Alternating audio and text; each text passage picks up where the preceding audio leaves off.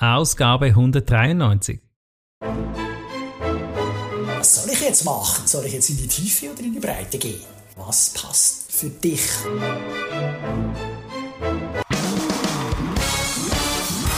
Begrüßt mit mir Bruno Ernie und Thomas Skipwith. Top Rennertipps aus den USA.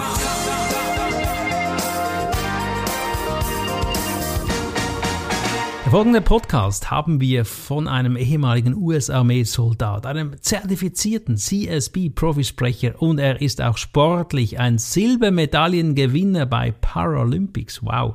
Wir reden von dem bekannten John Register. Er hat die Nische im Fokus, die Kunst, die eigene Nische zu definieren und hier einigen Tipps vom Profisprecher zu erhaschen. Wow, das könnte sehr spannend werden, lieber Thomas. Ja, auf jeden Fall. Ich denke, das ist Marketing 101. Man muss überlegen, in welcher Nische man antritt. Mm, dann wird es spannend. Wir sind gespannt auf die ersten Impulse. Was hat er dann für Impulse?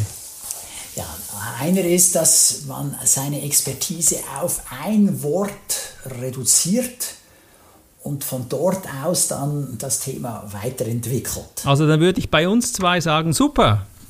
Das wäre auch ein Wort. Aber das meinen, glauben wir nicht so, hä? Nein, ich glaube, es geht mehr dann um ein Wort, das irgendwo den Inhalt auch wiedergibt. Also bei dir wäre es Rhetorik. Ja. Ja, bei mir? Ja, bei dir ist Selbstheilung, es jenseits der Logik. jenseits der Logik, irgend sowas. Ja, ja, genau. Okay. Ah, spannend, spannender Gedanke, ein Wort zu reduzieren. Ich glaube, das ist schon für viele eine Herausforderung. Andererseits, weißt du, also einerseits äh, thematisch kann man das auf ein Wort reduzieren, aber in seinem Fall kann man es aber auch zum Beispiel als Inspiration Mhm. äh, nehmen. Also sein Wort ist Inspiration. erklärt Inspiration. Okay, das macht er, ja.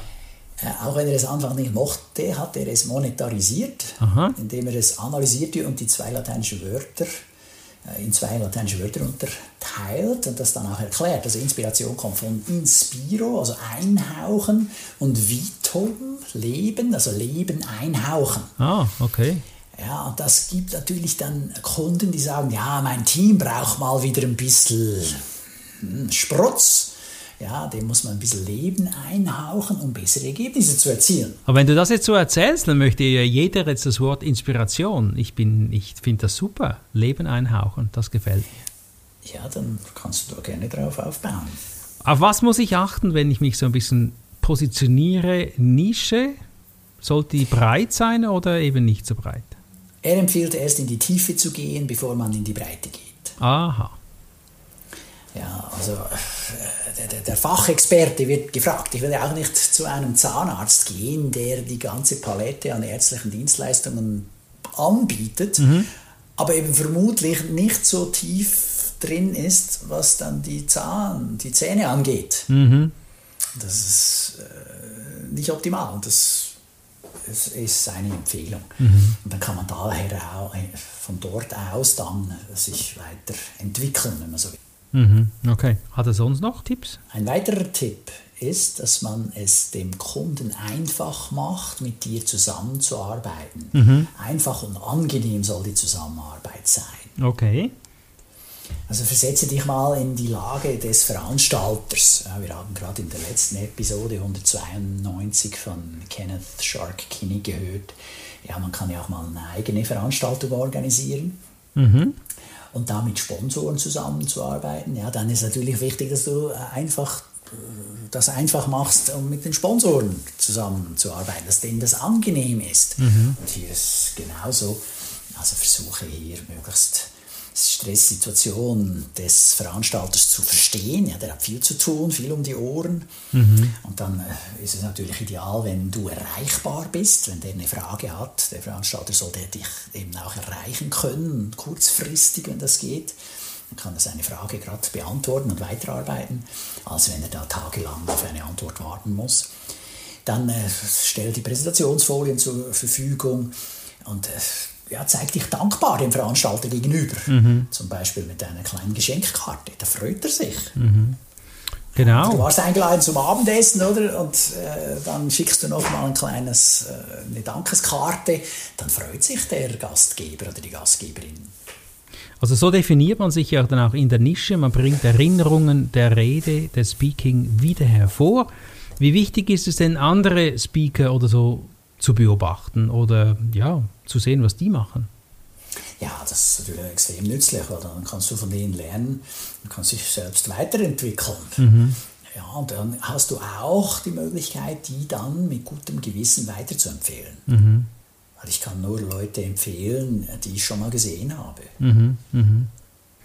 Okay. Und von daher lohnt es sich, andere Leute anzuschauen. Also ich denke jetzt da zum Beispiel im Business Experts Pool, da bin ich dabei. Das sind so ein, eine Gruppe von Experten und da gehe ich dann auch in diese Sessions rein, um zu sehen, wie die das machen und was die machen. Und dann kann ich die auch empfehlen. Mhm. Ja, es ist ja manchmal wichtig, dass man nicht zu kompliziert spricht, sodass man auch die gewisse Masse erreicht. Also wenn ich zu sehr in der Tiefe bin, traue ich mich vielleicht dann gar nicht, die Expertise anzufordern. Und doch macht es Sinn, einzigartig zu sein, dass ich eben hier ein, ja, vielleicht etwas anbiete. Aber ich glaube, vieles wird über deine eigene Story ja auch vermittelt. Also deine Geschichte mit dem Thema verbunden ist einzigartig. Wie siehst du denn das jetzt so als Information zum sich positionieren?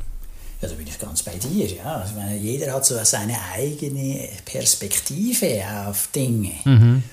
Das ist ganz stark geprägt von deinen eigenen Erfahrungen. Mhm. Mhm. Und der eine sieht dann etwas von der Seite und der andere schaut es von der Seite an. Da lohnt es sich eben auch mehrere Personen anzuhören und nicht nur einer Person zu folgen. Mhm. Also okay. Also ganz äh, nach dem klassischen äh, Ansatz, wie wir es in der Schule gelernt haben beim Aufsatzschreiben. Ja. Schreib erst, was für das Thema spricht, dann überlege, was spricht dagegen. Und wenn du diese beiden Seiten betrachtet hast, dann ziehe eine Schlussfolgerung daraus. Mhm. Mhm. Und das ist natürlich im echten Leben auch so. Ich meine, ich erinnere mich, ich war an der NSA Convention in den USA vor ein paar Jahren.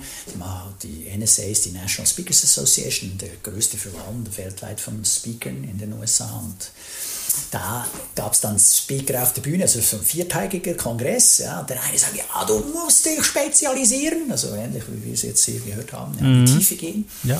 Und dann steht der andere auf die Bühne und sagt, ja, mach das breit, weißt du, du mhm. kannst ja überall dein Know-how einbringen und du bist ein heller Kopf, deshalb geht das und so. Und dann sagt, hä, was soll ich jetzt machen? Soll ich jetzt in die Tiefe oder in die Breite gehen? Ja. ja. ja da musst du eben selber mitdenken und schauen, was passt mhm. für dich und deine potenziellen Kunden, was passt für dich und deine Nische, damit das gut kommt. Und ich habe ganz klar für mich entschieden, ich gehe in die Tiefe, ja. ich mache diese Nische, ich mache nur diesen Auftritt vor Publikum. Also einer steht, die anderen sitzen. Mhm. Ja, das ist äh, ziemlich, ziemlich klein und scharf. Mhm. Und neuerdings konzentriere ich mich auch auf die ganzen Leute, die naturwissenschaftlich ausgebildet sind. Ah. Das sind diejenigen, die nicht so wahnsinnig berühmt dafür sind, gute Präsentatoren zu sein. Mhm, mh. Und da bietest du ja dann einen Nutzen und ich glaube, der Nutzen bieten, das ist eben auch ganz, ganz wichtig. Und das führt uns auch ein bisschen schon zum Schluss. Da geht es dann um eine Abschlussfrage, die hat nicht mehr so viel zu tun jetzt mit dem Inhalt des Titels, aber was wird denn da gefragt, das Publikum? Ja, er sagte, wie nutzt du die künstliche Intelligenz und andere Quellen in deinem Geschäft? Mhm. Also wie baust du das schon aktiv in deinem Alltag ein? Mhm. mhm. Wie könnte man das in Zukunft noch einbauen, respektive welche Veränderungen siehst du auf dich zukommen wegen der künstlichen Intelligenz? Ja, das ist auch wieder eine Frage der Spezialisierung. Kannst du mal, ChatGPT kennt jeder, Poe, Poe.com kannst du mal nehmen. Das sind alle künstliche oder viele der künstlichen Intelligenzen unter einem Dach, wo du nutzen kannst. So brauchst du nicht zu suchen, sondern kannst einfach das verwenden. Thomas, wie ist denn bei dir der Einsatz von KI jetzt? Ich lasse mich dadurch stark inhaltlich inspirieren. Also es ist wie ein Sparring-Partner. Mhm. Ja, ich sage, okay, zu diesem Thema überlege ich einen Blogbeitrag zu schreiben. Was denkst du dazu? Mach mal ein paar Vorschläge. Dann spuckt er Vorschläge aus.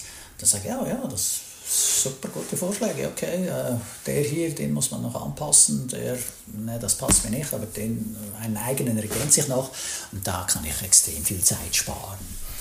Oder Texte zusammenfassen lassen. Ja. Mhm. Speise ich den Text ein, der fasst das zusammen.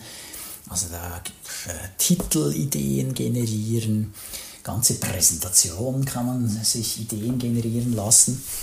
Äh, das sollte man jeweils dann alle paar, spätestens alle paar Monate ausprobieren, weil die künstliche Intelligenz macht so große Fortschritte, dass auch wenn es zu Beginn vielleicht aussieht, wie wenn das noch nicht so wahnsinnig gut ist, äh, läuft das schon gut. Oder dann lasse ich mir Bilder machen. Ja, also für meine Blogbeiträge habe ich auch schon Bilder produziert.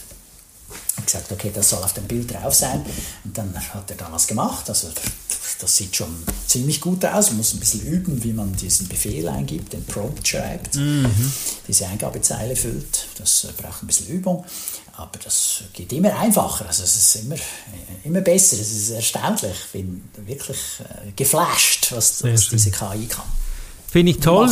Ja, wir benutzen es auch. Mein Team benutzt es vor allem. Wir haben festgestellt, dass wir immer viele Gegenfragen fragen dürfen. Je tiefer wir gegenfragen, desto mehr Inputs kommt. Das Lernen bei den Fragen, zu Beginn habe ich nur ein, zwei Fragen gefragt, war da froh um Antworten.